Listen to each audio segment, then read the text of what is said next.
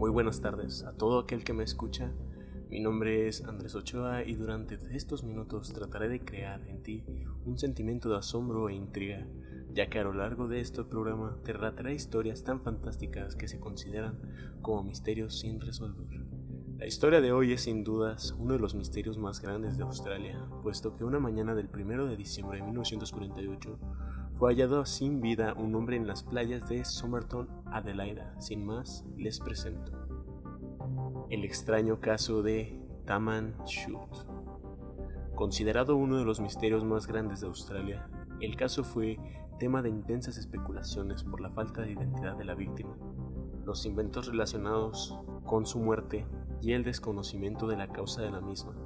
A pesar de que las investigaciones estuvieron centradas en Australia, los misterios que envolvían el caso acabaron atrayendo la atención internacional. El interés del público en el caso sigue siendo importante debido a una serie de factores. La muerte ocurrió en un momento de tensión durante la Guerra Fría, el uso de un veneno indetectable, la falta de identificación, la posible existencia de un código secreto en un libro y la posibilidad de un amor no correspondido. Según el patólogo John Burton Cleland, el hombre de aspecto británico tenía entre 40 y 45 años de edad y estaba en perfectas condiciones físicas.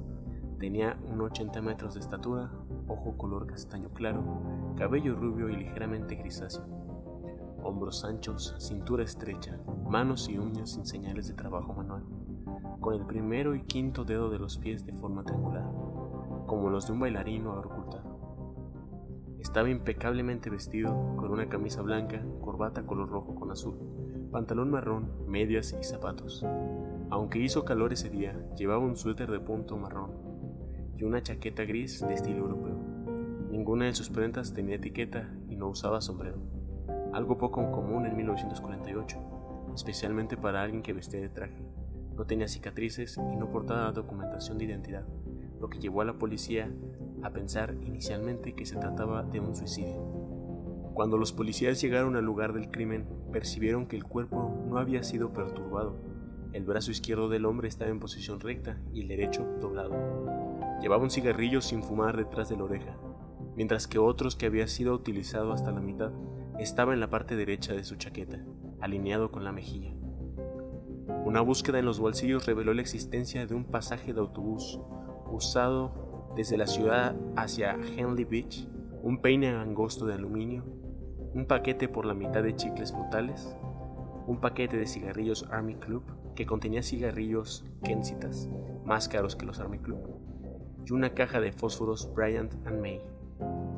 La parada del autobús perteneciente al pasaje usado estaba en unos 1100 metros al norte de la ubicación del cuerpo.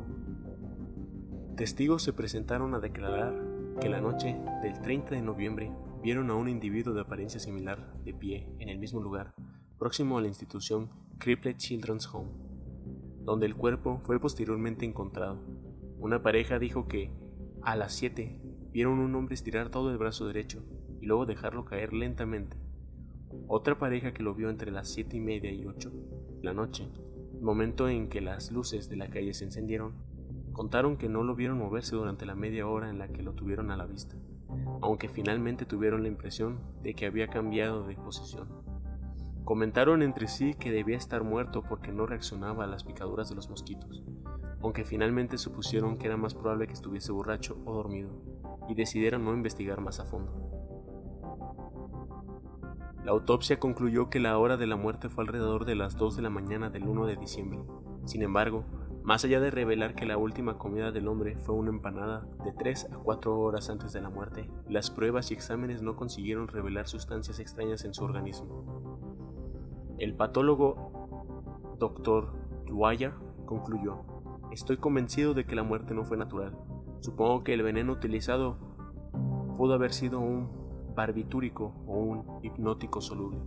Aunque el envenenamiento fue la principal sospecha, se llegó a la conclusión de que la empanada no contenía veneno. Pero la policía no pudo llegar a una conclusión acerca de la identidad del hombre, la causa de su muerte o si la persona vista en la playa de Somerton en la noche del 30 de noviembre era el mismo hombre, pues ninguno de los testigos le vio la cara. Se llamó a Scotland Yard para que ayudara en el caso, pero los resultados fueron mínimos. y a pesar de que una fotografía del hombre y su impresión digital circularon por todo el mundo, nunca se logró una identificación positiva. Al no ser identificado su cadáver, fue embalsamado el 10 de diciembre de 1948.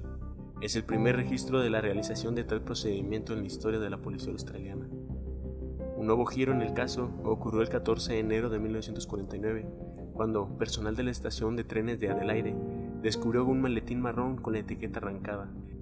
Había sido guardado en una taquilla pasadas las 11 del día del 30 de noviembre de 1948.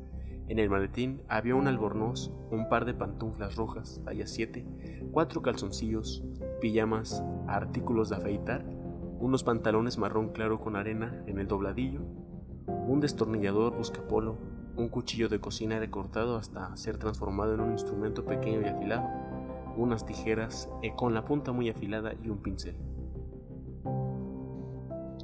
También se encontró en el interior del maletín un ovillo de hilo de borbú color naranja, de un tipo inusual, no disponible en Australia que coincidía con el usado para coser los bolsillos de los pantalones que llevaba el muerto.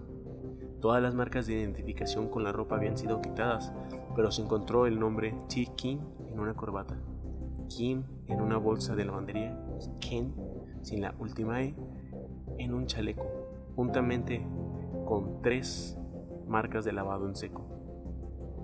La policía creyó que quien sea que le quitó las etiquetas, dejó los nombres King a propósito sabiendo que King no era el nombre del muerto. También notaron que las marcas King eran las únicas que no se podían quitar sin dañar la ropa. Un marinero, Tommy Reed, de un barco que estaba en aquel momento en puerto, fue considerado como posible identidad del muerto, pero después de que muchos de sus compañeros viesen el cadáver de la morgue, aseguraron categóricamente que el cuerpo no era de Tommy Reed. Se concluyó que no había ningún King desaparecido en ningún país de habla inglesa, y la circulación por todo el país de las marcas de lavado en seco también fue infructuosa. De hecho, la única conclusión a la que se llegó es que el sobre todo del hombre solo pudo haber sido fabricado en los Estados Unidos, dado que era el único país con maquinaria para ese tipo de prenda. A pesar de haber sido producido en serie, la terminación se hizo con el sobre todo colocado en el cuerpo de su dueño, el sobre todo no había sido importado, indicando que el hombre o estuvo en los Estados Unidos o que le compró el sobre todo a alguien de talle similar que sí estuvo. La policía examinó los registros ferroviarios y estimó que el hombre llegó desde un tren nocturno, sea desde Melbourne, Sydney o Port Augusta.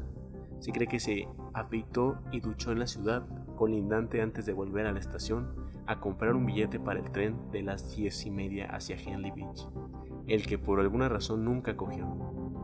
A su regreso de la ciudad colindante, desde su maletín en la taquilla de la estación antes de coger un bus hasta Clinic 17, Derek Abbott, un estudioso del caso, cree que el hombre debió haber comprado el billete del tren antes de ducharse. Los baños de la estación estaban cerrados ese día y el tener que ir hasta la ciudad adyacente le debió haber hecho perder unos 30 minutos, lo que explica por qué perdió el tren hacia Henley Beach cogiendo el próximo bus disponible. Bueno amigos, dejamos este, esta parte del primer episodio de este podcast hasta aquí. Espero les haya gustado. Subiré las siguientes dos partes de este misterioso caso. Estén al pendiente de todas las redes sociales para que se enteren de cuándo voy a subirlo y cómo lo vamos a estar manejando. Les agradecería que compartieran el podcast para poder crecer y esto lo hago simplemente por la diversión y por el hecho de que seguimos en cuarentena. Espero se encuentren todos bien y que tengan una muy bonita noche. Yo fui Misterio FM y les deseo una linda vida.